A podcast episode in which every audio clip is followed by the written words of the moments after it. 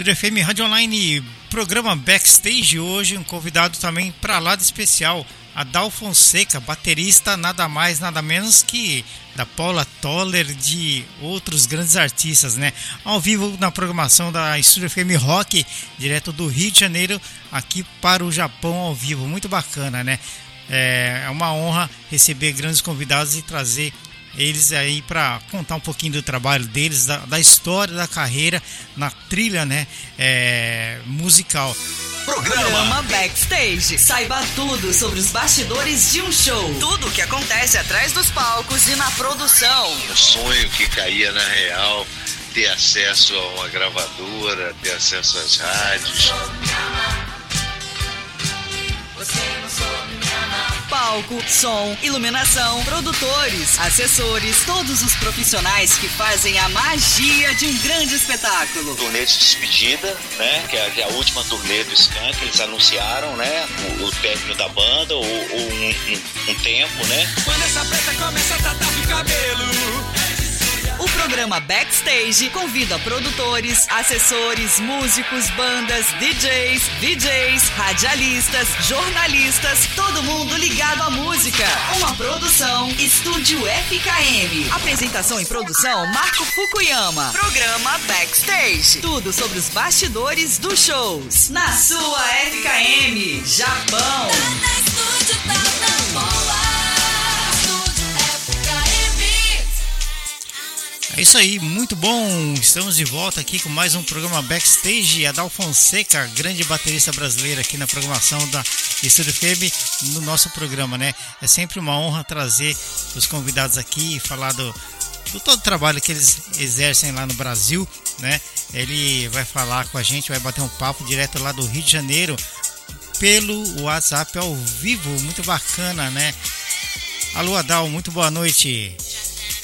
Fala, Marco, tudo bem, cara? Beleza, e você, como é que tá aí no Brasil? Tudo certo, cara. Pô, tô aqui muito feliz de estar participando. Agradeço muito esse convite, que eu adoro o Japão, como, como eu já tinha te falado antes, nosso primeiro contato ali. É uma, uma honra, um privilégio, uma alegria estar falando para essa galera aí desse lado maravilhoso do planeta, cara. Muito obrigado. Que maravilha.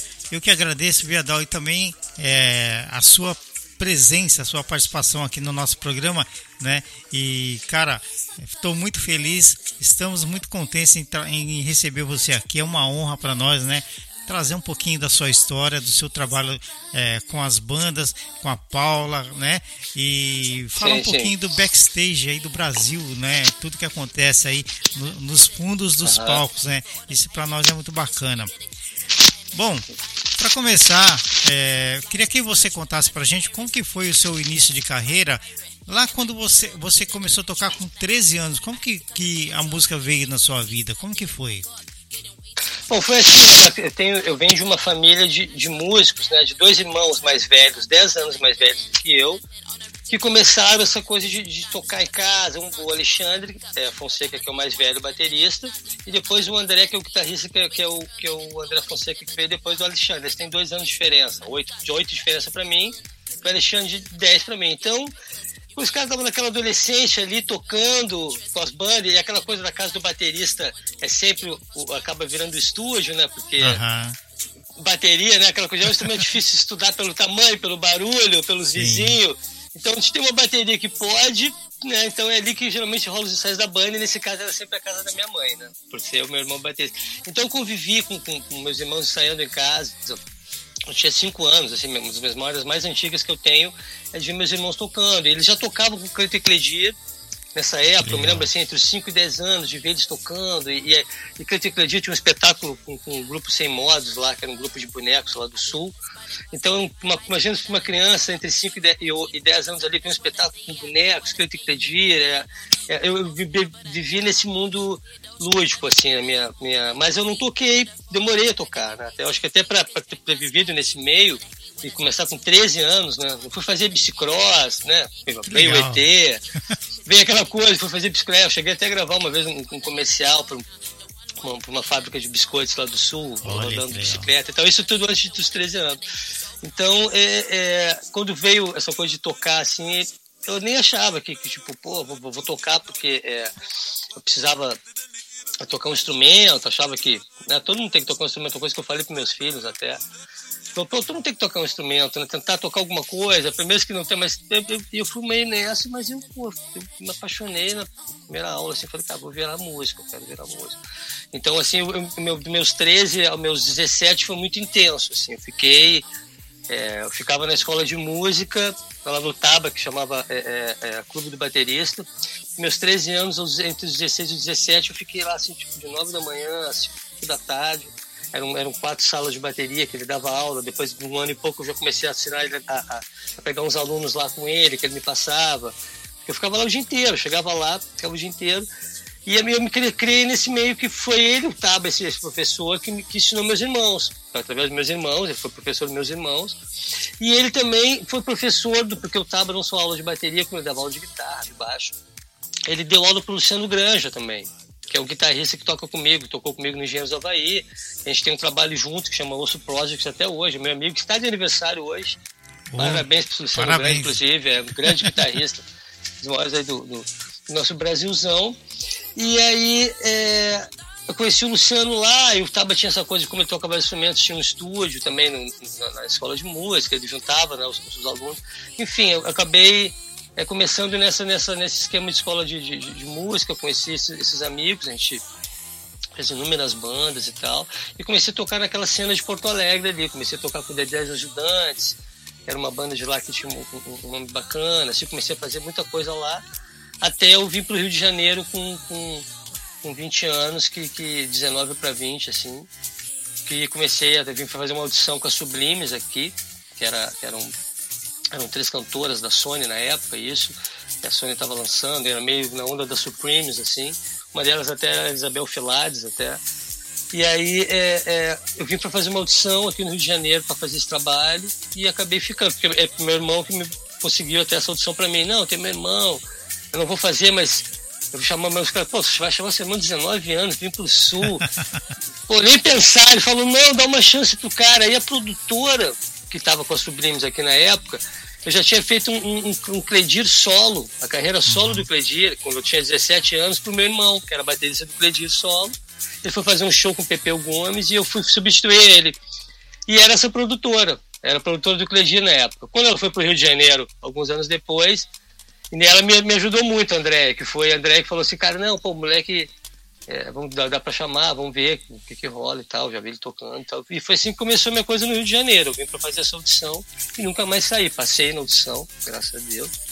E aí tô aqui desde então. Eu toquei com o Sidney Magal, toquei com a Rosana, toquei com, com a Sublime, muita gente, né? Legal. Com a Sublime, com muita gente, com o Tony Platão, aqui, essa galera toda antes de, de, de, de começar a, a a tocar com, com, com, com engenheiros, com o Beto. Conheci o Beto aqui no Rio de Janeiro. É né? mesmo. Aí foi, é, eu já estava aqui no Rio de Janeiro. Ele era gaúcho porque o Humberto, meu irmão mais velho, Alexandre, baterista, estudavam na mesma escola. Então no Rio de Janeiro o Humberto já tinha escutado falar de mim, pô, irmão do Alexandre, que é baterista, tá aqui, sei que e tal, só aquela coisa. O Alexandre, ele me, me chamou assim, é, o meio é aquela coisa, né? O meio de música todo mundo se conhece, né? Por mais que você é amigo ou não, você sabe quem é, né? A gente se conhece por nome ou por até às vezes por redes sociais, então agora melhorou muito mais, né? Você pode conhecer, não, não ter conhecido pessoalmente, mas saber quem são, né? Muitos Sim. músicos e tal. E assim que foi que eu conheci o Humberto aqui no Rio. Eu toquei com engenheiros, né? Fiz o guest com ele, com engenheiros, aí depois eu fiz a, a, a, a depois eu saí do engenheiros e que eu conheci a Paula tal, né? Depois de um tempo e tal. Mas foi conhecer, todo o começo, começo foi esse, assim, foi eu diria até a Sublimes, assim, que foi meu. Dos três anos até a Sublimes foi o meu, meu start, assim. E fala uma coisa pra gente, assim, e você tocar, por exemplo, com engenheiros e tocar com a Paula, tem alguma di diferença técnica, assim, para você trabalhar com um ou com outro? Assim, não, acho que técnica, assim, é, falando de, de, de música, não, sabe, porque era uma, uma, uma, uma, uma a, a, Paula tem um trabalho bem pop, né? Também, assim, que nem o Humberto, que é aquele Sim. pop rock. A gente tem uma pegada diferente. Como eu, como músico, me identifico com, com os dois trabalhos. Mas, assim, no pessoal, claro que é bem diferente, porque o engenheiro, você fazia parte de uma banda, você está na capa, você participa das criações, tinha música minha. Eu tomo conta da bateria em geral, eu fazia o que, o que eu queria ali, era, minha, minha, minha meu escritório ali. Na Paula né, tem produtores, tem a Paula, tem uma, uma música ela é feita para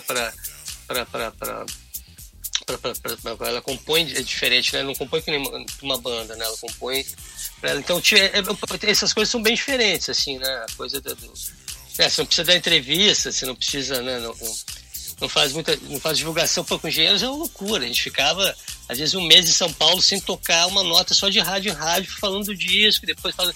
Aí quando vê você tá duas semanas nem tocou ainda, só tá falando, sabe? Só então tem coisa que é, só vendendo, coisa que hoje até é mais diferente. É, com coisa de redes, é, é, redes sociais. Rede social, né? Existe menos. Né? Rede social não tem mais essa coisa do de ter que ir tanto divulgador, né? Ter que ir na rádio tantos assim e tal. Mas a gente fazia muito isso, né? Tipo, a, então, a, a, divulgação, a divulgação do trabalho ficou por conta do próprio artista, né? Ou da banda, né? Através das redes é, sociais, e, né? É, as redes sociais, a internet, hoje, mais do que, pô, mais do que metade do trabalho já está aqui na nossa casa, né? Não precisa. Uhum. Né? Tem, tem gente que não tem nem escritório mais, né? Tá todo mundo meio de home office, coisas de, tão de, de, de pandemia que a galera realmente viu que poderia minimizar o que já se fazia, né? E hoje, então, e hoje assim, praticamente todo músico, né, eu acredito que tem um estúdio em casa, porque tão, hoje tão normal você ter um equipamento de som no seu computador, é, softwares, né, para você gravar, para editar, né? Sim, sim, hoje sai todo mundo, você sai com quase. Você vai mixar, eu, eu tô com umas coisas que eu faço aqui no computador que eu tô falando com você, né, que eu vou mixar no estúdio lá nas nuvens, né? Uma produção que. Né, hoje 80% está aqui dentro já, no lá você vai usar os periféricos tal, mas, mas foi tudo gravado aqui e tal, não sei o que. Assim, realmente, que você falou, hoje todo mundo tem um, um, É muito perto, né? A linha entre. É o mesmo programa, né? Ou é o Logic, ou o Pro Tools, ou o Live, enfim, né? Os programas que a galera usa, mas a música é muito melhor de fazer em casa hoje também, você tem mais tempo para isso, né? Isso é uma coisa que é maravilhosa, né? Do, do, mas claro do, que. Dos programas, né? Claro que não. É, é, é cômodo, né? Você trabalhar em casa, mas assim é, não se compara você, naquela época de estúdio, você encontrar com o pessoal lá no estúdio, aquela coisa né, de, de gravar no estúdio, era bem legal também, né?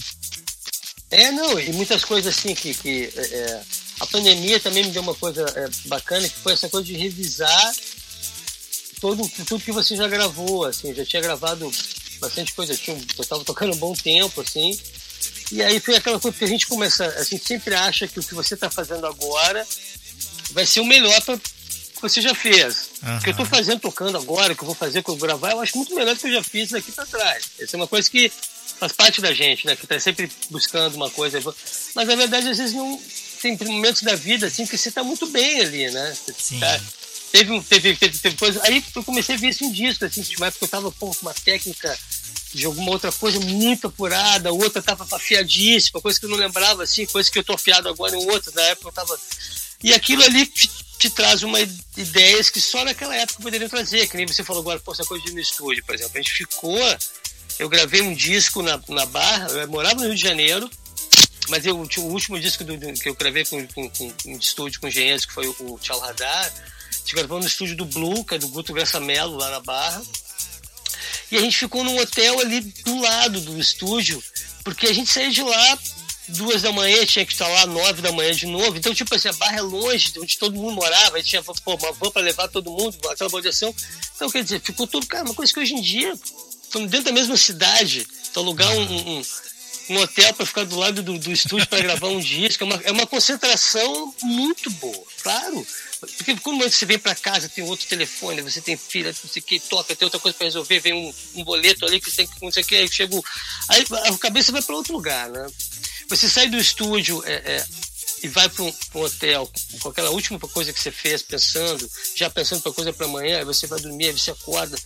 Aí vai, porra, isso é um luxo maravilhoso, né? Isso é claro que você vai criar coisas, é, você vai chegar. Então, isso é uma coisa que eu me deparei com vendo assim, caraca, a gente está muito acelerado hoje, né? Hoje, hoje essa coisa até do. Mesmo assim, a gente aprendeu um pouco com, com com a pandemia, que eu acho que a pandemia veio para da galera também sacar um pouco, a gente tem que desacelerar, tá muito acelerado mesmo, e acaba não vendo um monte de coisa, né? Acaba não, não, não aproveitando as coisas também, né? As coisas que se fez, as coisas que, né? Você fica sempre. E, e, e então isso é muito, muito gratificante e, e, nessa assim, época. Nessa, nessa coisa da pandemia que teve aí no Brasil e no mundo todo, né? Acabou é, saindo muitos projetos dos papéis, né? Que estava engavetado, o pessoal acabou aproveitando, já que estava em casa, e colocar isso, Exatamente. né? Para é. funcionar, né? Sim. E nasceu Sim. muita coisa boa, né? Muita coisa é. legal. É, o, o, o Osso Project, esse projeto meu com o Luciano, a gente em fevereiro, a gente falou, pô, vamos lançar e tal, esse ano. Aí quando veio a pandemia, a gente já estava com ele engatilhado para lançar mesmo, que a gente ia lançar ele. Então foi, foi bom, acabou que se tem alguma coisa para. Mas foi complicado, assim, porque é isso que eu estou te falando, por exemplo, que você tem que precisar de um clima, uma concentração para gravar um disco para a coisa ficar boa. Tu imagina naquela loucura que a gente estava de pandemia, como é que você vai criar alguma coisa boa com a cabeça. Né? Você nem sabe se é para um complicado, né? Para onde vai a arte, se vai ter show, se não vai ter. Tava todo mundo assim, caraca, vai acabar o mundo, não vai, né? Tava todo mundo. Aí vai criar alguma coisa astral, alguma coisa. Né? Isso tudo também tá, tá, tá começando todo mundo a se destravar agora, sabe? Eu acho também. Aí não tem como, né? Com aquele clima tão chato, né? Muita coisa acontecendo de ruim para muitas pessoas. Como. Você querer, querer colocar alguma coisa alegre, trazer alguma coisa nova é difícil, né? É bem complicado. É difícil, difícil, muito complicado, né? Eu acho que a pandemia teve, teve essa coisa que é bem isso que a gente tá falando. Tipo, o astral, claro que você para criar e para ter uma, uma coisa, quanto melhor o ambiente, quanto melhor o, o astral, mais coisas né, bonitas virão. Claro, claro. Assim como coisas pesadas e bonitas também virão quando a pessoa está naquela deprê, né? Uhum. Tá... Tem coisas lindas também, né? É, às vezes tem pessoa até que compõe melhor assim, né? Mais triste, assim, a pessoa quer ficar triste para compor, né? Então, Aí, tem muito disso também. Aí seria mais um caso de uma banda gótica, né? Um artista gótico, né? é, às vezes nem é, o gótico então nem se fala, né? Mas, mas geralmente até tem isso, tem tipo, né, canções assim bonitas, tu olha, é. são, são profundas, mas são tristes, né? né? Tem, tem, tem, tem, coisa bonita na, na, na, tristeza pra caramba também. Né? Cara, agora fala pra gente um pouquinho como que foi a sua passagem com o Lobão, um grande Lobão que também recebi aqui uns tempos atrás, né? Batemos um papo é, aqui. Você falou que Puta, muito legal. Né? Como que foi isso, a sua convivência ali no trabalho com ele? Cara, foi, foi assim, uma, uma experiência muito boa, porque ele é um, ele é um, ele é um puta batera, né? O Lobão é um cara que, que já como baterista, assim, eu sempre já fui muito fã dele. Ele é né? demais. Já gostava toda, é, toda aquela rebeldia e tal, não sei o que, é, que a gente sabia, né, e tal. Então, e tem uma coisa assim muito é, é, engraçada, porque essa coisa de você tocar com muitos artistas assim, né, você acaba é, aprendendo muitas coisas também, né? E, então, e, e, o Lobão é um cara que eu toquei bem nele com ele naquela época do Universo Paralelo ali, que era quando ele lançou um disco na banca de de revista, que foi o primeiro disco numerado e tal. E era um trabalho bem eletrônico, assim, era bem eletrônico, rock rock com, com eletrônico, uma coisa meio Nine Nails, assim, com... Então era uma coisa muito boa de tocar, era um trabalho muito bom. E o baixista, que eu, eu, eu inclusive eu que apresentei pro Lobão, foi, foi o Marcelo Granja o irmão do Luciano, que eu acabei de falar, ah. que se criou junto comigo. Ele, ele, também fazia aula de. Eh, o Luciano e o meu Marcelo eram irmãos, faziam aula comigo lá nessa mesma escola de música, e nós três tivemos várias bandas juntos. O Marcelo também é meu amigo da mesma época do Luciano, né, claro.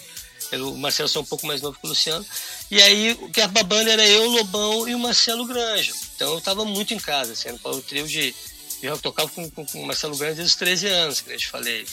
Então, Falei, então era muito bom tocar ali, era um trabalho muito divertido. A gente usava sampler, disparava os pés, era, era, uma, era um show muito bom. Mas aí o Lobão se mudou para São Paulo e tal, acabou que ele, ele, ele a gente teve que, que, que né, mudar de, de, situação a banda e tal. Como que, e como que é o, o ali, antes de subir no palco, é, durante os shows da Paula, na época do Lobão, como que era lá no, no backstage antes de ir pro palco?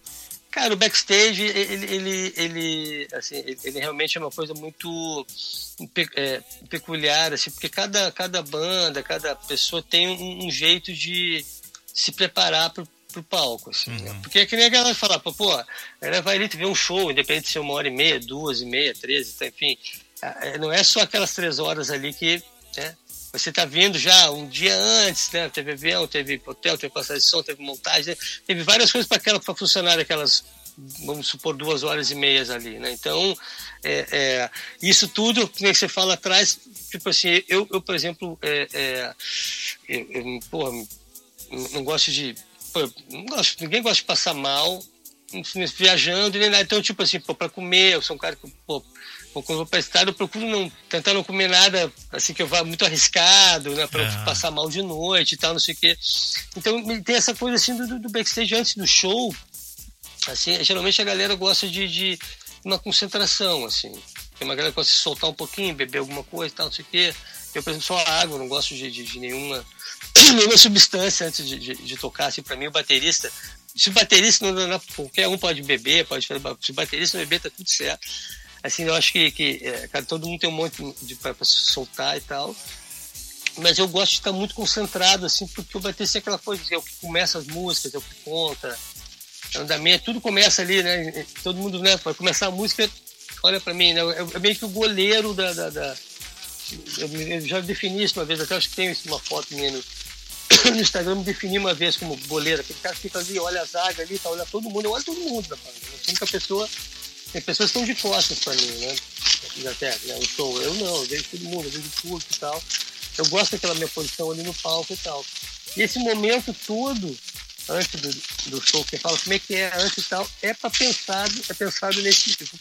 Sabe, tem, tem aquecimento, eu pego a baqueta e pego minha borrachinha de sudo 15 minutos no mínimo antes do show, sabe? Dou uma esquentadinha na, na baqueta e fico ali mesmo conversando com a galera, tô com a baqueta na mão, tô esquentando e tal.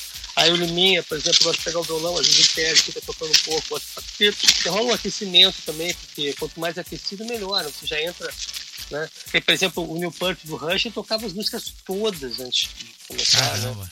O show, é, ele passava o show inteiro, aquele show do Rush inteiro antes do show, entendeu? Não precisa isso tanto, mas dá um aquecimento 15, 20 e tal, adrenalina e tal, galera toma uma coisinha e tal, não sei o que, um, é, então, quer se soltar e tal, não sei o que, e pum, vai para pro palco, assim. A gente geralmente sempre tem um, um, um, grito, alguma coisa, assim, cada banda tem sua, sua, sua, sua, sua macumba ali, né? É. de, de, digamos assim, para entrar, mas tem sim, tem um, um, E quando não tem, assim, às vezes que eu vou com um trabalho novo, assim, que alguma coisa que a galera tem essa coisa meio dispersa, assim, de entrar no palco, assim, eu estranho, assim, eu gosto dessa coisa de, de alguma forma, todo mundo ficar um pouco ali, se debater, como é que é, vamos lá, como é que é, então é isso e tal, assim, por mais que é a mesma coisa sempre, né, o show começa com aquela música, acaba com o não, não muda muita coisa, são ambientes diferentes, sons diferentes. É, é.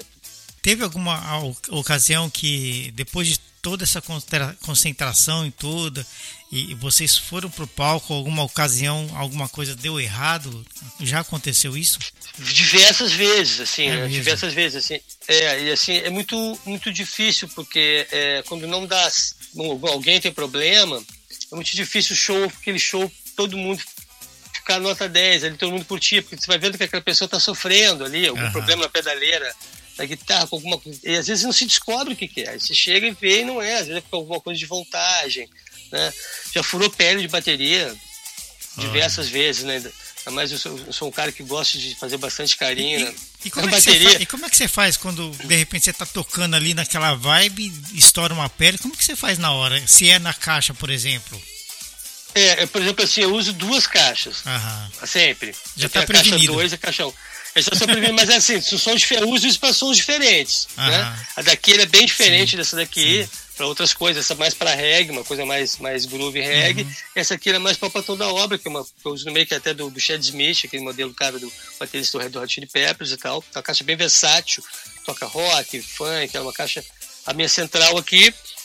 Mas, claro, furou alguma delas, você sabe que pelo menos, independente de uma outra se é mais pro reggae, mais pro funk, mais pro rock, você vai acabar usando aquela ali até o hold vir, pegar aquela ali, botar outra caixa de reserva que já está ali. Uhum. Você tem que ter uma caixa tipo Fórmula 1, né, cara? Uhum. Não tem como. Uhum. Até ali a outra ali, ele só tira, pega outra, ela já fica meio afinada igual, né? Meio parecida e tal. Mesmo não sendo a mesma caixa, mas uma afinação parecida para não ficar tão diferente na hora de, da troca e tal.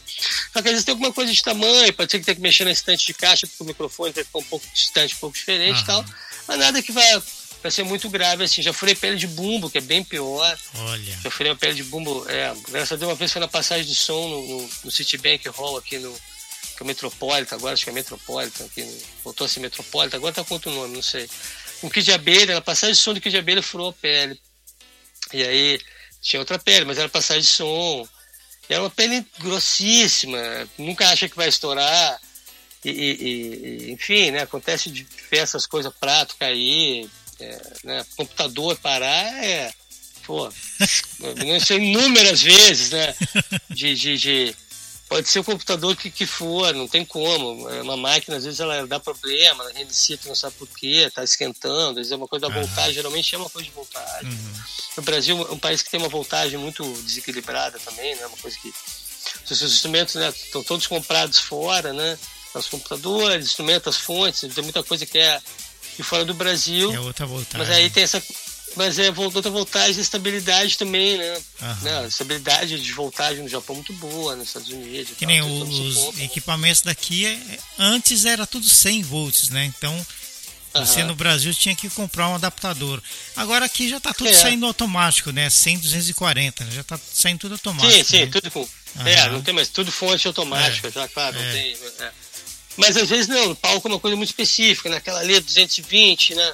Alguém está com alguma coisa que a 220 lá para luz, precisa da, de tomar 220. Então, vai se ter. Tem, tem, tem situações de palco que sempre dá o, a chance de dar errado é bem, é bem, bem provável, assim, né? E sem falar que, pô, inúmeras situações em que é, chegar e, e, e, tá tudo certo, pô, é, é, um showzão e às vezes não, não, não, não, não dá, dá umas coisas erradas e o show não vai tão bom. Aí você vai tocar num lugar pequeno, não tá esperando nada, assim, que é um lugar de pô, mó astral, mó quente, né? Então, é uma coisa de. de, de imprevisível, né? Assim... É imprevisível, é previsível, é muito previsível. Não tem uhum. como saber. Pode estar com, com, os melhores equipamentos, dois, três stand-by disso, daquilo, que é imprevisível mesmo. Com certeza. A gente vê qualquer banda, qualquer banda, você vê isso acontecendo com Rolling Stones, com David Bowie na estreia na, em Londres, com tu vê com o U2, é uma coisa que é, são energia, é coisa elétrica, né?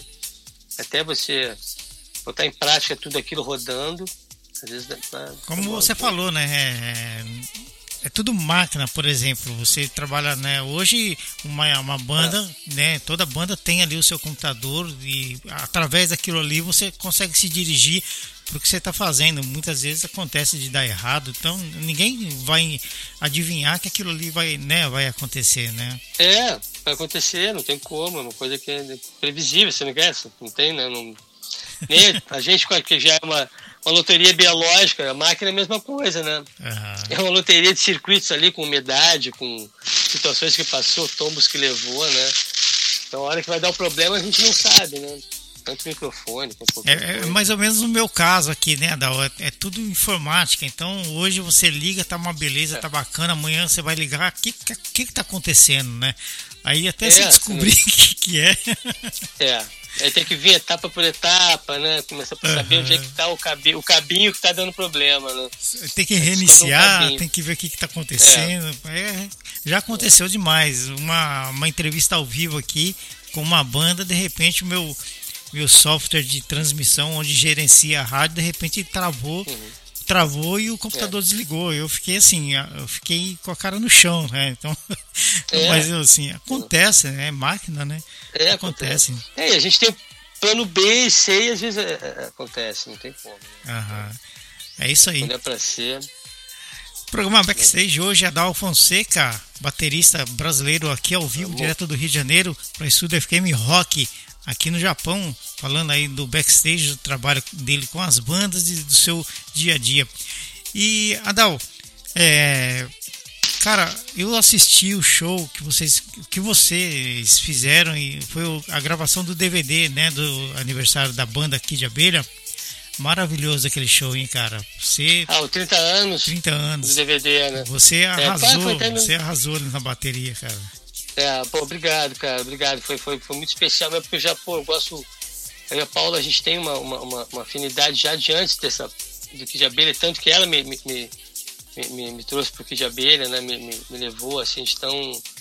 É, tocar com ela para mim é uma coisa muito, muito, muito. É, uma, a gente tem uma química muito instantânea, assim, desde a primeira vez que a gente tocou, eu já sei o que a Paula gosta, assim, então tem uma coisa, tipo, até no, no meu monitor eu uso um, um, mixer, assim, do lado, em vez de usar aqueles, eu uso um mixer, eu tenho a voz dela separada do, monitor, assim, só a voz dela, uhum. porque, sabe, pra controlar, eu, eu fico colado na, na palco, então, assim, tipo, é, então tem uma, uma, uma, uma, e eu já tinha tocado muitas coisas com a Paula, tipo, Carmen Miranda, no trabalho solo dela antes, né, do, do Kid uhum. Abelha, a gente tocou Fly, é, é Fly Me to the Moon, do, do, do com, com, Sinatra, a gente tocava umas coisas assim, sofisticadas do, do, do, do, do daquele, do, do, do Uruguai, o, o, tem um trabalho muito bacana, o Drexler, né?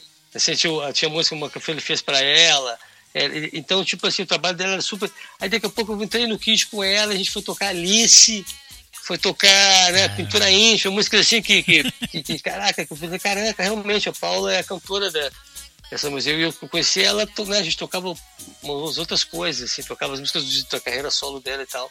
Então, para mim, foi muito bacana, tipo, foi uma realização. E eu, eu encontrei a, a, meu irmão Alexandre, ele foi baterista do Kid Abelha. Uhum. Em, em, em, final de 80 para 90 ali e tal. Eu, eu, eu via eles tocando na TV Cultura, uma época com meu irmão na bateria, então tinha um, um sonho de tocar com a Paula, assim, que foi, foi, foi, foi muito, na, muito bacana. Foi final de 80, é. acho que final que você falou, final de 80, 90, foi a época que estourou mesmo o pop rock nacional, né? Naquela época do. É, aí que... tinha RPM, tinha todo mundo, né? É, é, é, foi uma época de muito, muito, muito forte dessa, desse tipo de, de, né, de, de, de pop, rock, assim, do brasileiro, veio muito dessa época aí, né? Então esse DVD para mim foi, foi, foi, foi muito, muito legal, né, cara? Foi foi, foi muito bom de fazer, né, participações muito bacanas, assim com a Mangueira lá no, no final do DVD também foi muito bacana. Agora, sim, uma, uma curiosidade minha que eu, eu assisti aquele show todo e uma curiosidade minha, uhum. assim, eu fiquei pensando por que, que a, Paula, a Paula quase no final ela apresentou você, a, acho que foi a partir de você ela começou a apresentar a banda. E uhum. teve duas pessoas que ela não, não apresentou ali na hora. Eu, eu... Ah, é? Por quê? Quem? E foi, foi o. Quem? Tava tocando do seu lado da bateria, não sei se era guitarra, acho que era guitarra, tava tocando do seu lado e o que tava cheio de camisa verde no palco. Ah, é, não, não reparei disso não, mas pode ter sido alguma coisa de edição, de. Será? Que não se é mesmo, teve isso. É, não foi eu, por, eu, eu, É, eu assisti, assim, é mesmo? eu passei algumas vezes e falei, que, será que ela não, que é isso mesmo? Ela não apresentou os dois, ela pulou os dois. Eu não... é. É, o, o, o, tiveram alguns problemas de som nesse DVD. É, algumas coisas aconteceram, acho que não teve baixo, muito baixo da 5.1. Teve alguns problemas, eu não sei bem o que, que, o que, que houve nesse, nesse DVD, porque não, como não estava muito dentro da minha alçada ali. Mas pode ter sido alguma coisa de edição, por exemplo, porque Paula, cara, não, não esquece de ninguém, é. assim, acho muito difícil, acho muito difícil. E ela sempre começa pelo baterista, assim, comigo, mesmo no, nos shows do solo dela e até hoje, ela sempre começa me apresentando, quando ela quer ver, ela tem uma ordem, ela sempre faz o repertório, desde que eu conheço a Paula, sempre é ela que cuida do repertório, cuida da ordem, apresentação, as falas, ela que pontua onde fala, onde a gente segue. Então eu acho difícil ela ter errado assim. Mas só se foi, ou ela errou, pode ter sido, mas eu não lembrava, eu não sei disso não, não vi, eu vou até ver. Vou até ver, tem ele aqui até, vou até depois pegar ele para ver. É uma curiosidade minha, né? Eu falei, pô, não é possível, né? Nunca reparei, nunca reparei. Nunca reparei. Agora, assim, Adal, é, com esse tempo todo de carreira, você já tocou fora, tocou com outras bandas. Qual que foi a banda internacional que o pessoal gosta muito, que você já dividiu o palco, que você conheceu nos bastidores? Existe uma banda assim? Uhum. Existe, cara. Existe assim, tipo tem, tem coisa assim que realmente, como, como, como eu, sempre, eu sempre fui um, um baterista que gosta de estudar, gosta dessa coisa de, de, de, de, de, de, de bateristas técnicos, assim, assim como eu gosto de uma boa, de um, de um chá com pão, que chama assim, eu gosto de, de, de bateras bom. Então tinha um batera que eu sempre fui fã, que foi o Cal Palmer, né? Então eu ouvia Emerson com Palmer, eu ouvia Asia, que é aquela banda, não sei se você lembra que, que era uma mistura do Yes com, com os caras do Yes com, com com o Everson Kemp, com o Cal Palmer na batera, e era uma coisa mais pop, um pouco exa, que era maneiríssimo e tal. E teve um Skull Rock, cara. Foram, foram alguns Skull Rocks que era um festival aqui no, no, Brasil. Foi, foi Minas, foi Porto Alegre, foram seis ou sete. Era Engenheiros, Barão. Era. Eu me lembro dos Engenheiros do Barão só, não sei se tinha. Não lembro qual as outras bandas, eu acho que não sei se era Titã, me lembro mais umas duas bandas e o Emerson Lake Palmer que fechava. Teve, teve duas edições que foram com ele. Pô, isso pra mim foi, foi, foi foda, assim, tocar depois com os caras ali, ver. E, e, e eu, Guto Goff, a gente foi lá no, batendo no camarim, gente, pô, vamos perder essa oportunidade, vamos falar com os caras. E, e foi muito bacana. Eu encontrei até o, o, o Cal Palmer, eu tava tocando com o Celso Fonseca nas Ilhas Canárias, olha que chique. Olha. Com seus nas Ilhas Canárias, encontrei lá, eles tinham voltado com, com, com, com, com, com o Ezia, o Cal Palmer e tal. Isso foi, foi quando eu fui com, com, com, com o Celso, foi 2000 que? 2010 ali, um pouquinho antes pro Kid. Eles estavam voltando com essa turnê, eu encontrei no hotel, eu comentei essa coisa, que eu toquei com o James uma vez, que, que, com uma banda que eu tocava com o São Paulo, foi, foi, foi, foi o máximo, assim, então, tipo, isso é uma coisa que foi, foi um sonho é, é, é, né, se chegar a poder falar, assim, chegar a poder encontrar esses ídolos, assim, tocar no mesmo palco, realmente é uma coisa que Legal, foi né? muito bacana. E, e, e, toquei com uma banda australiana, muito, muito bacana também, que foi o Spy vs Spy, né? Uhum. Uma banda da Austrália, que tinha aquele hit Clarity of Mind, que é um hit internacional, né? Que tocava tudo que é lugar. E em 2004 eles me chamaram para fazer uma turnê, que o baterista não pôde vir de um dia para o outro, ele teve problemas familiares, assim é, é, bem graves lá, e, de um dia para o outro não pôde embarcar, o voo não podia. E a turnê toda aqui, eles iam ficar dois meses viajando no Brasil, e aí o telefone tocou lá em casa. Tipo assim, eu, eu, eu soube na terça-feira, tinha encontrar os caras na quinta-feira. Então isso para mim foi uma realização muito maneira de tocar com os gringos, assim, de entrar numa parada. E aí veio pô, a equipe toda, o pessoal do Silverchair, é, tinha, tinha uma galera, porque o Silverchair é, é, é australiano também, né? Então eles conheciam o empresário, que tinha sido empresário do Midnight Oil. Então, cara, eu conheci uma galera muito bacana. O Craig, que é o baixista Pai Meus Pai, meu amigo, assim, até hoje, se fala muito, assim, ele acompanha nas redes, a gente fala, ele fala muito bem português, no final. É mesmo. E, e é umas figuras, é, falam muito, muito bem. O, o Craig, que é o baixista Pai Meus Pai, fala muito bem português, eles vinham muito aqui, né? Porque o surf music no Brasil é muito forte, né?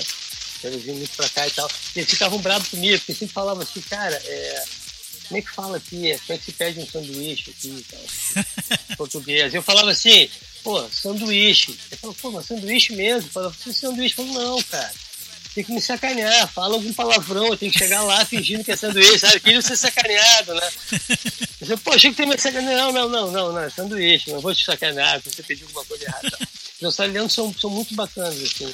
Então, assim, quando me fala internacional, assim, eu tenho essas, essas duas memórias assim, de, de, de, que me vieram na cabeça as duas primeiras. Eu sei que, que tem grandes bateristas né, de bandas aí, no Brasil mesmo, né, fora, e, mas tem assim, eu gosto de vários. Tem um em especial que eu gosto muito, que é o John Tempesta, que é o americano que sim, sim. acompanha o The sim, Coach, né? O cara é, é demais, sim, claro. Né? Cara, puta, claro, né? claro, adoro. Adoro, muito é. Legal. O, o, o, sim. Ele e o, o Matt Sorum também, né? Sim. Eu acompanho também. O Matt Sorum também. O The Passou também, pelo né? The Coach também, né? Também passou ele também, mas ah. não tá mais o Matt Sorum agora? É ele que tá. O, eu, eu, tenho, eu tenho visto. Eu, tem... eu tenho visto o John é, Tempesta, o... né? Acompanhando o The Coach. John Tempesta? É. tá. Eu tô, eu tô desatualizado dessa. Pô, Eles gravaram um disco novo, né? Diferente. Eles estão com um disco ah, novo é, agora. É. Tem no, no é, Spotify. É, o, o, o, até o, o Camardelo, o Camardelo, o Sérgio tá falando, colocar aqui todo mundo no posto, coisa pra fora e tal. Eu quero, quero ver, porque a gente tem que, tem, tem que atualizar. Antigamente tinha essa coisa de, de, de, de a gente falar como o disco tinha, era físico, tinha que buscar. Eu ficava sabendo mais, assim, dos últimos lançamentos. Não tinha isso, uhum. que era... No último lançamento ficava esperando e tal, agora não ver como é que é. Como você lançou o disco, né? você tem que estar muito antenado procurando tudo para saber tudo que está acontecendo agora, muito mais difícil, né? É porque o, o, o The Coach, eu acompanho eles no Instagram, né? E também, ah, sim, também, é. também fico, é olhando, fico olhando o site deles, né? Eu, eu ouço sim, The Coach, eu ouço The Coach desde Exato. os meus 13 sim, anos de idade, né? Sim, eu também adoro. Muito novinho, pô. Sim, é, É, exatamente, você tem que falar assim, pô, tem que lembrar de caraca, depois começar a seguir, pra você saber o que tá acontecendo, você tem que procurar eles ali, né? Senão, uhum. geralmente a gente só tinha essa coisa, né? Uma rádio, uma TV, então tudo vinha por ali, né? Uhum. Então, realmente a gente tem que, tem que buscar essa, esses lançamentos, assim, que eu, tem muita coisa pra ouvir aqui, mas eu ouvi muita coisa boa também. Pô, mas assim, demais, né, cara? Eles, eles lançaram assim. o disco novo, né? Mas é, eu, eu continuo assim, amarrado no som que eles faziam antes, né? Aquele som. Eu ah. considero o The Coach uma banda de rock cru. É uma, eu gosto daquilo, né? É. O estilo do som é... que eles fazem. Né? Sim, mas eu adoro também. Também é, é o estilo, né? É algo que é muito assim, eu acho que, tipo, é, é, lance dessa banda de rock cru, assim, é que me, me dá mais vontade de, de ficar ouvindo de uma coisa, uma coisa refinada. Tem uma vez que eu assim, cara, quer que ouvir só uma banda para essa vida? Uma banda só, né, cara? Então foi porque já que a gente só com a mesma, né, que não música, mesmo, eu ficaria muito bem ouvindo só esse dia até eu tivesse que escolher uma banda, assim, tipo, eu gosto desse rock cru também, que o coach tem essa coisa de. de Sim. Essa coisa que a gente tá falando, rock cru mesmo. É como se fosse assim, um, um, um rock de garagem, onda, né? né? Um rock de garagem muito. É, é muito bom. É, é, é muito. muito bom. Tem aquele que eles lançaram, que foi o, o, o, disco de 30 anos, né? Do The Coach. Uhum. E ali é tudo assim, sem edição, sem nada. É cru mesmo do The Coach, né? Sim, é.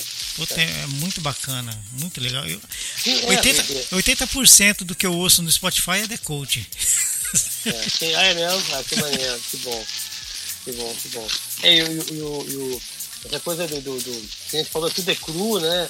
Tem até um, um, um DVD do, do Engenheiros ao vivo que eu gravei, que é o 10 meses destinos, em 2001 era numa época que você vinha, e todas as bandas faziam isso. Foi a última vez que eu fiz isso, assim. Você está fazendo uma turnê, aí você faz um, um show ao vivo, grava aquilo ao vivo, mas aquilo ali é o show da turnê que você está fazendo. Uhum. Né? Não uhum. tem edições, não tem, tem erro, tem a galera falando no meio. E hoje em dia os DVDs são todos feitos que nem CD, no formato nem CD. Né? Tudo, não, não só o som, porque essa coisa não pode ter erro, né? como aparece um, um, uma coisa de estúdio, as vozes são refeitas depois, depois refeitas depois.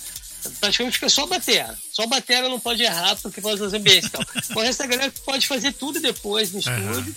E essa coisa de uma música depois da outra, como se fosse um CD. As pessoas não podem ter aquela, aqueles cacos, a não ser que seja um caco muito importante ali do show e tal, né? Faça uhum. parte do roteiro.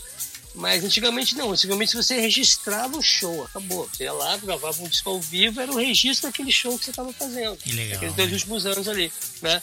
Hoje em dia se perdeu. E hoje eu, esses, esses tipos de shows ao vivo, assim, registrado, que nem é o, o de Purple em Tóquio, né?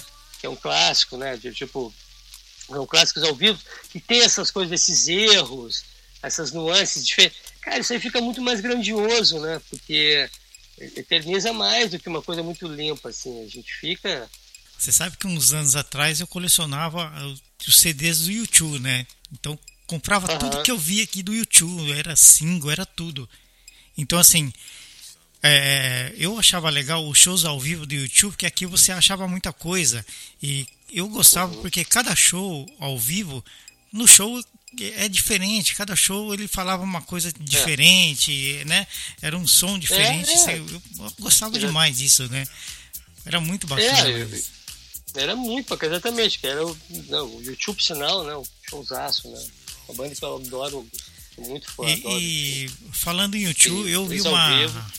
Eu vi uma notícia essa semana na internet de que parece que o, que o Larry, né, o ano que vem, 2023, Parece que se o tio sair em turnê, parece que o Larry não vai sair junto com eles, né? É mesmo? Ele, é, ele tá, tá, ele falou que precisa fazer é, é, cuidar do corpo. Ele tá com problemas na, no cotovelo, no pescoço, aquela coisa toda. Também, pô, é mesmo, cara. 46 anos é. no YouTube não é mole não, né? 46 não, anos. Não é mole cara. não. E ele toca Toca muito, né? Toca muito. Ele, eles ao vivo, que quarteto, né, cara? É verdade. Né? Ao vivo, assim, a galera, a galera não tem ideia de que eles são ao vivo. Quando eu vi eles ao vivo, às vezes, cara, já era muito. Falei, cara, os caras ao vivo são. Caraca, é uma sonzeira. Aí é tipo assim, não, cara, os quatro, é só os quatro, são muito bons de, de palco. É, eu, eu, só, eu só deixei de gostar um pouco quando ficou meio pop. Aí eu deixei de gostar um pouco, mas quando era na época do. do Qual fase ali? Do, do, do Atom Baby, do Zurupa, né? Ficou meio pop, Sim, é. né? Eu gosto daquela fase ali. Até eu gosto, eu sou Não, suspeito. Eu, eu, eu gosto, mas assim, eu, eu, gostava muito é, mais sim. antes, né? Quando mais, eram os outros é. discos, né? É, o, o pop, o tio pop, que é o pop, né? Não tem um, um disco que chama tem, pop tem. até dourado? Isso. Ou prateado, quer dizer. É, né? É, o prateado. É meio azul, esse, parece. Esse. Não lembro mais. É, tem uma coisa meio colorida. Eu achei um prateado, assim, se eu não me engano, tinha uma coisa meio. Mas enfim, né? Que era. Que tinha aquela discoteca, né? Isso, isso. Tinha, isso, acho que isso. Lemon, acho que era desse também. Isso. Mas tinha Lemon, né? Por tinha, exemplo, que é uma música bem da, parecida das antigas, que parece da, da fase antiga deles, né? Eu cheguei, eu cheguei mas, mas... Só, dessa, só dessa música aí, Lemon, eu cheguei até acho que um beirando umas 20 versões diferentes de singles aqui. É mesmo, cara. Tinha Com muita eles? coisa. É. Tinha é? muita coisa. É. Caraca, é. que maneiro, cara. Essa música é maneiríssima. Tinha muita coisa. E no show, eu fui no, eu fui no show deles aqui no Rio na época. A última vez que eles passaram pelo Rio, porque eles não vêm mais pro Rio, deu muito problema aqui, né? Era que eles tinham. Que era aquele do, do que parecia o, o, o símbolo do McDonald's, né? Que era é o pop, né? Uma, uma, é o, pop. o pop, é aquela do pop dessa turnê que tinha uma, aquela abóbora mono, laranja no meio. Uhum. E aí eles, tinha uma época, uma hora no show que eles entravam dentro de um limão, né? Todos espelhados. Lembra disso? Isso, isso. E, e, eu tô falando de erros, tal. Uma vez depois, depois do show, fui ver algumas coisas de, de matéria sobre o show e tal. E eles contaram uma vez que um show esse limão não abriu, cara. É mesmo. Esse limão. eles ficaram trancados lá dentro do limão, aí tiveram que parar a música e tal, abriu o limão, tu vê, vocês estão falando, Edu, até o show do. Um show da, do problema, né? O cara ficou trancado dentro do limão lá, espelhado, não conseguiu Azedou, né? Azedou tudo. Azedou, é. Não deu certo lá. Ei, Acontece. Caramba. Agora, cara, me fala um pouquinho como que. É, é, só para encerrar esse papo do, dos, uhum. dos gringos, outra banda falando de Austrália, outra banda que eu gosto demais é o The Church. Eu não sei se você conhece, né? The Church. Sim, sim, sim. É, tem uma é, banda que, é, é poxa, eu gosto demais também dessa banda. É, é. Eu, tô, não, e eu gosto muito da Oil também, que eu falei aqui. Sim, também, sim, banda sim. Maneiríssima e tal. Sim. Eles têm uma, uma, uma, O próprio Silverchair, eu achava uma banda muito bacana também. Até aquela banda também tem aqueles outros irmãos, acho que o The Jets, The Jets, Jets, né? Não são de lá? São da Austrália também, né? Eu acho que são australianos também. E tem um, que o batério e o guitarrista são, são irmãos e tal, sim, acho que eles são australianos e tal. É uma galera muito, muito. Já foi à Austrália? Você conhece? Não, não, não fui. Não? Não fui. Não. Eu também não, deve ser legal, né, cara? Que é um país incrível lá. Todo mundo comenta mesmo. De... É verdade. É. E agora, cara, como é que foi é, quando vocês vieram pra cá fazer show aqui no Japão? Quais cidades que vocês foram? Cara, como, que, como que foi? Eu, assim, eu, eu, sou aquele bem turistão mesmo, não vou ter muito o que falar, porque a gente foi as duas vezes pra Tóquio. Uhum. Aí depois que a gente chega aí, que descobre né, que Tóquio, na verdade, quase que é um bairro, assim, não é considerado uma, uma cidade, né? Não tem isso, ah, tem. É, não é uma, uma cidade, é um bairro, né? Uhum. Tóquio, né? Praticamente. Eu sempre achei, né? Essa coisa do brasileiro, que achar que Tóquio é uma, uma cidade. A gente veio pro Brazilian Day, foi em 2010, foi o primeiro show do Kid Abelha, o primeiro show, a gente saiu ia, ia estrear no, no, no, no, Japão, foi em 2010, um calor do, do, do verão do Japão, tava 40 graus, aí tava muito quente muito quente, todo mundo com, com toalhinha, todo mundo né, tava nesse, nesse clima de, de, bastante calor, né? E foi uma estreia foi incrível, a gente tocou no Parque Brasil, andei com o Serginho Brosman que apresentava, né? uhum. né? Veio junto e tal. E foi uma experiência assim, cara, porra, incrível, né? Eu fiquei assim, apaixonado pelo, pelo Japão, pelo, pelo, pelo povo japonês, assim, minha, minha, minha esposa que eu conheço bem como, como, como falo, assim, sempre foi, foi por isso que sempre porque realmente foi muito especial assim, pra mim, porque eu adorei o Japão, adorei. Né? Eu, falei, eu gostei até, até das tampas de bueiro, eu falei que eu, que, eu, uhum. que eu achei linda, até as tampas de bueiro são maravilhosas, eu falei, cara, que país é esse? Essa é verdade. Mas, mas aí, e aí assim, e, e, e, foi incrível a experiência com, com, com o Kid no, no, no Japão. Mas assim, coincidentemente, um ano depois acabei indo de novo para o Japão com o Marcos Vale. Uhum. Eu até te contei aqui que sim, eu toquei sim, com o Marcos Vale, depois que eu saí do Lobão, entre o Lobão e a Paula Toller, é, eu toquei com a Preta Gil e com, com o Marcos Vale. Eu tocava, então, e o Marcos eu toquei quase cinco anos, pô, conheci a Europa inteira com o Marcos, um, Que legal, conheci o mundo, e aquela coisa que me abriu a cabeça musicalmente, né, o cara é, né, de aquele jazz, funk, bossa, o cara é um animal, né, compõe, enfim, né, tudo que a gente sabe do, do Marcos Vale, para mim foi assim, virei um outro músico, né, depois de conviver com essa pessoa. Então eu já tinha tocado com ele naquela época lá, entre 2013 ali 2006, mas nunca mais havia tocado com ele. Aí quando em 2010 eu fui com o Kid, no final de 2010, eu, eu, para 2011, o Marcos me chamou de cara, pô, Massa, o batera dele, o Massa, Renato Massa, apresentou um show no Japão, que é uma coisa muito difícil até de aparecer, uma coisa assim, tipo, dois ou três meses antes, né? Porque tudo é muito antecipado, né? Sim. Quando é pro Japão, para lá é um ano antes, a gente sabe. Mas, mas coincidentemente pintou essa. E o Marcos, como eu já tinha tocado com ele, me ligou e falou: Dal, pô, você poderia fazer só um show no Japão? Eu falei, pô, você poderia. e ainda tava e aí era uma época que o Kid Abelha tinha congelado a agenda ali, porque é, é, tava umas férias do Kid Abelha, foi bem no final, estava um ano já uhum. com o Kid, deu uma congelada ali. Falei, Max, é agora, posso ir exatamente essa época que você tá me falando aí, que tem uns dois meses antes. Cara, aí foi muito diferente, foi recente aí do Japão, já sabia andar de metrô, já. Porque a primeira coisa, aquele primeiro erro que você faz, você chega no metrô e compra a passagem inteira, né? Ah. E às vezes você tá indo pra estação do lado, né? Sim. É uma coisa assim, tipo. aí depois você vai entender que você precisa pagar até aquela até aquela estação, né? Tipo, é a segunda vez, assim, foi, foi muito bacana, foi como fui com o Marcos Vale, a gente foi tocar no, no, no, no Blue Note daí, e, e no, no Cotton Club, né? Foram, foram, duas noites em cada um, com quatro apresentações em cada dia, foi muito legal, né? porque são duas sessões por dia, né? De cada um. É, é, a gente eu consegui conviver com, com o, público do Japão, japonês, vendo. Porque quando a gente foi no Brasil, eles são brasileiros japoneses, né? Sim.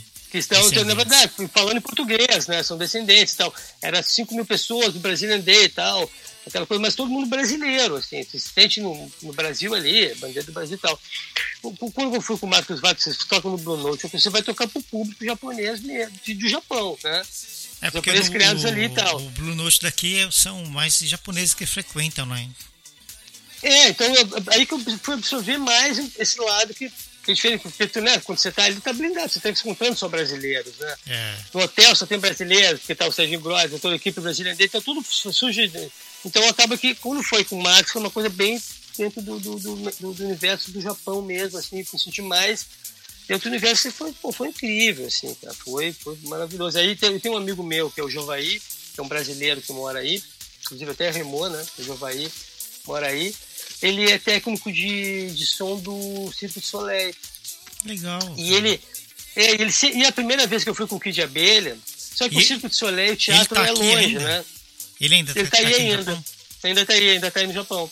E a primeira vez ele me convidou, pô, Adal, pô, tem que vir aqui no espetáculo, só que o Brasil andei, foi uma correria, não sei o quê, aquela coisa. Eu acabei, olha só, a minha é, burrice, né?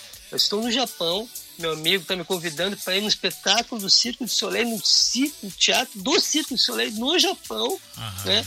Só que é longe, né? Perto lá pro lado do aeroporto, né? Sim. Você tem que pegar um. É longe. Tem, tem, tem, tem, tem, tem, tem que saber chegar e tal. Então a primeira vez deu aquela. aquele medinho e tal, acabei não indo. Mas eu quando ele, a segunda vez, eu falei, cara, não, vou ter que ir. Ele me chamou a segunda vez, eu tava com o Marcos Vale lá. E eu chamei todo mundo, chamei o Marcos Vale, Patrícia, tinha ingresso para todo mundo. Ninguém topou. Só o baixista, o Mazinho, topou, pô, vamos no Circo Soleil, fazer, tô com um monte de ingresso, cara, meu amigo, a gente, pô, um esquema VIP, assim, chegar lá vendo um, cara, um esquema. A gente ficou lá com a galera lá dentro dos bastidores, a galera jogando cinema com a família, do, do pessoal do Circo Soleil lá, todas as familiares de todos. Cara, foi uma coisa, uma experiência incrível, assim, o espetáculo foi incrível, um dos mais espetáculos que eu vi, né? Então foi, pô, foi, foi demais, assim, o Japão eu fiquei encantado, assim, foi uma experiência incrível. E o japonês, ele, ele, ele, ele, ele adora música brasileira, né, cara? Sim, adora música brasileira. Então, muito, muito. é que nem eu te falei, eu toquei com, com o Kid Abelha para brasileiros, praticamente, Ah. né? Eu toquei as músicas do Kid Abelha, né, no Japão, são, são japoneses, francês, francês, mas são brasileiros, né? E uma coisa, a sensação foi diferente de você tocar música brasileira com o Marcos Vale, né? Que é um, um cara que é o, um ícone disso tudo que a gente está falando. Por exemplo, cara, então, eu era muito parecido. Eu falei com bateristas lá no Japão, os caras assim, pô, cara, você. Principalmente pô, não, cara, o, o estilo que o, que o Marcos toca, né? O estilo de música que ele É. faz, é, os japoneses adoram, né? é, o estilo dele, né? Muito legal. É. E aqui, e aqui se você vai na, na Tower Records, né? A loja aqui uhum. de CDs, você acha na seção de importados, tem muito CD ali, tem é, Toninho Horta, tem Djavan, tem todo mundo uhum. ali, Marisa Monte, você acha muita coisa bacana ali. Sérgio sim, Mendes sim. é o que estoura aqui no Japão. Sérgio Mendes tá em é todo é lugar, cara. Sérgio Mendes é. É todo lugar, é. Uhum. É mesmo, que legal, cara. Você acha CD tem... dele em qualquer loja que você entrar, você acha CD do Sérgio Mendes aqui. É, cara, que maneiro, cara. Tu vê, né? Tu tem uma força. O cara é bom. Tem demais, viu? Tem demais. Tem demais, ele é muito internacional, uhum. mesmo. Muito maneiro. Mas foi ótimo, né? Não tem nem o que falar. Eu acho assim, o japonês pra mim, eu, eu como eu te falei, como. Eu tenho assim, posso até dizer como eu conheci a maioria dos países da Europa, ver para os Estados Unidos, conheço bastante da América Latina também. É o povo mais educado que eu já conheci, cara, é o povo japonês. Nunca, nunca vi nada igual. Assim. Você tem que voltar um dia para vir aqui em Kyoto, conhecer aqui Kyoto. É, Mas... é fui no, no, no, no é, em, em lugares, eles falam que é duas horas aí, né? Duas horas de... De, de trem-bala, né? É. De, de trem bala, né? De trem bala, assim. é. uns quase 300, 600 é. ali é, por hora, dá pra. É 300, é. 350, eu acho, por hora, né? 350 por hora, é. né? Era isso, é. é. Eu tava tentando lembrar. A gente pegou um, pra fazer um caminho rápido, assim, não me lembro o que foi. Porque eu não me lembro qual o nome agora em, em japonês, né? Que já faz um tempo. A gente foi a alguns bairros, né? Deu uma circulada de metrô e pegamos um trem bala, assim, pra ir rapidinho, acho que num, num, num centro de, de karatê, de uma uma amiga que estava lá e tal. Enfim, foi. Mas foi, cara, foi tanta coisa que. Agora falando contigo, começa a lembrar de algumas coisas, né? Mas eu fiquei encantado, assim. Claro que uma coisa que me, que, que me decepcionou foi o feijão doce, né, cara? Isso ah, realmente. Não me decepcionou, não. Eu até gostei. Eu gostei, não é que eu me decepcionou, mas me pegou de surpresa, porque eu peguei um, um, uma coisa para comer, eu acho que era um salgado, alguma coisa, e eu achava que era salgado. No feijão, né? e aí era, era, um feijão doce dentro. Aí você fica, pô, meu cara, feijão. Mas é gostoso, né? É gostoso, assim. E, e, e, é uma coisa do, do, do, café da manhã também no hotel, né? Tem os dois tipos de café da manhã, né? do, do japonês e do, do, uhum. oriental, do ocidental. Pô, nosso, né? É pão, é, é queijo, bacana, é né? leite. Né? É muita coisa, assim, né? Depois é come muito bem, né, cara? Muito bacana. Aquelas coisas de esteirinha, maravilhoso aqui. Você, assim, você tem uma experiência gastronômica aqui no Japão, é muito bacana. Você é, entrar em um restaurante típico, né? E é, é. principalmente em Kyoto, né? Eu tô uma hora e meia de Kyoto, né? Daqui ali rapidão. Sim, sim. Né? Então, assim, é. Tem é. muita coisa boa, a comida é maravilhosa. Os, os, os lamen, né, que a gente chama de lamen, né? Aqueles, sim, sim, aquilo é Nossa, é incrível, nem, né? Nem me fala aquilo ali. Aquilo é incrível. é, em São Paulo eu vi que tem um, um, restaurante que chega perto lá daqui, que faz assim, você vê como é bonito, quando é bem feito, né? Mas comi muito bem aí, amei. Isso aí. Nossa, é muito bom, é muito legal. Muito bom, muito bom, Marco, muito bom Demais, mesmo. viu? É isso aí. Programa Backstage hoje, batendo papo com a gente aqui, Adal Fonseca, além da, do trabalho nos palcos, no backstage, aquela coisa toda, né? Ainda rolou aí o papo de turismo e gastronomia. É verdade, é verdade. Tem que, que ser legal, falado. Viu? Que bacana, muito viu? Bom, foi muito bom. Grande Adal, Adal Fonseca. Cara, Quero é. agradecer demais sua presença, sua participação aqui no programa. Isso, e, poxa, foi uma honra pra gente receber você aqui e será sempre bem-vindo, é claro, né? E Pô, Marco, quando quiser, desejamos, desejamos para você, né, e sua família toda um feliz Natal. Agora domingo já é Natal para nós aqui, daqui a pouco para vocês aí também, né? E verdade, verdade. Para você também, obrigado para a família. Sucesso sempre. Igualmente, meu amigo. Obrigado igualmente, sucesso para a rádio, adorei o bate-papo. Que legal. Quando precisar é só chamar. Tô sempre aqui, só que o telefone vermelho tocou, eu atendo. Pode ligar. Não tem problema aí. não. Você quer mandar um recado pro tá, pessoal, mano. deixar suas redes sociais aí, fica à vontade. Logo mais a entrevista Quero vai estar disponível lá no Spotify, no nosso canal podcast Sud FM com Adal Fonseca. É, quem quiser me procurar é só botar Adal Fonseca no Google, que vai sair todas as, eh, no, no, no Instagram é Adal Fonseca, no YouTube é Adal Fonseca 1. Então é só me achar lá. Eu estou começando a postar é, é, bastante coisa nova, assim, que eu tenho começado a, a, a, botar. Tem coisas de backstage lá também, bem, bem legais até. Oh, tem bastante legal. coisa lá, ponho. É, eu faço também é, é, é um, um, algum, algumas dicas de, de, viradas que eu já gravei no meu YouTube lá, de algumas músicas. Quem quiser dar uma fuçada lá, tem bastante coisinha lá para ver. É só me procurar que acha lá. Quem quiser fazer um comentário, me pergunta lá que eu respondo. Maravilha. Galera, muito obrigado pelo convite, tá, Marco? Obrigado mesmo, amei, amei. Só chamar que vou com o maior prazer. Beijo em todos esses japoneses maravilhosos aí nessa comunidade brasileira aí. E daqui a pouco tô aí de novo. É isso aí, maravilha. Backstage aqui na programação da Estúdio FM Rock. Playing more music on your number one internet radio Programa Backstage. Saiba tudo sobre os bastidores de um show. Tudo o que acontece atrás dos palcos e na produção. O sonho que caía na real, ter acesso a uma gravadora, ter acesso às rádios. Você Palco, som, iluminação, produtores, assessores, todos os profissionais que fazem a magia de um grande espetáculo. Turnê de despedida, né? Que é, que é a última turnê do Skank, eles anunciaram, né? O, o término da banda, ou, ou um, um, um, tempo, né? Quando essa preta começa a tratar do cabelo. O programa Backstage convida produtores, assessores, músicos, bandas, DJs, VJs, radialistas, jornalistas, todo mundo ligado à música. Uma produção Estúdio FKM. Apresentação e produção Marco Fukuyama. Programa Backstage. Tudo sobre os bastidores dos shows. Na sua FKM, Japão. Tá na estúdio, tá na boa.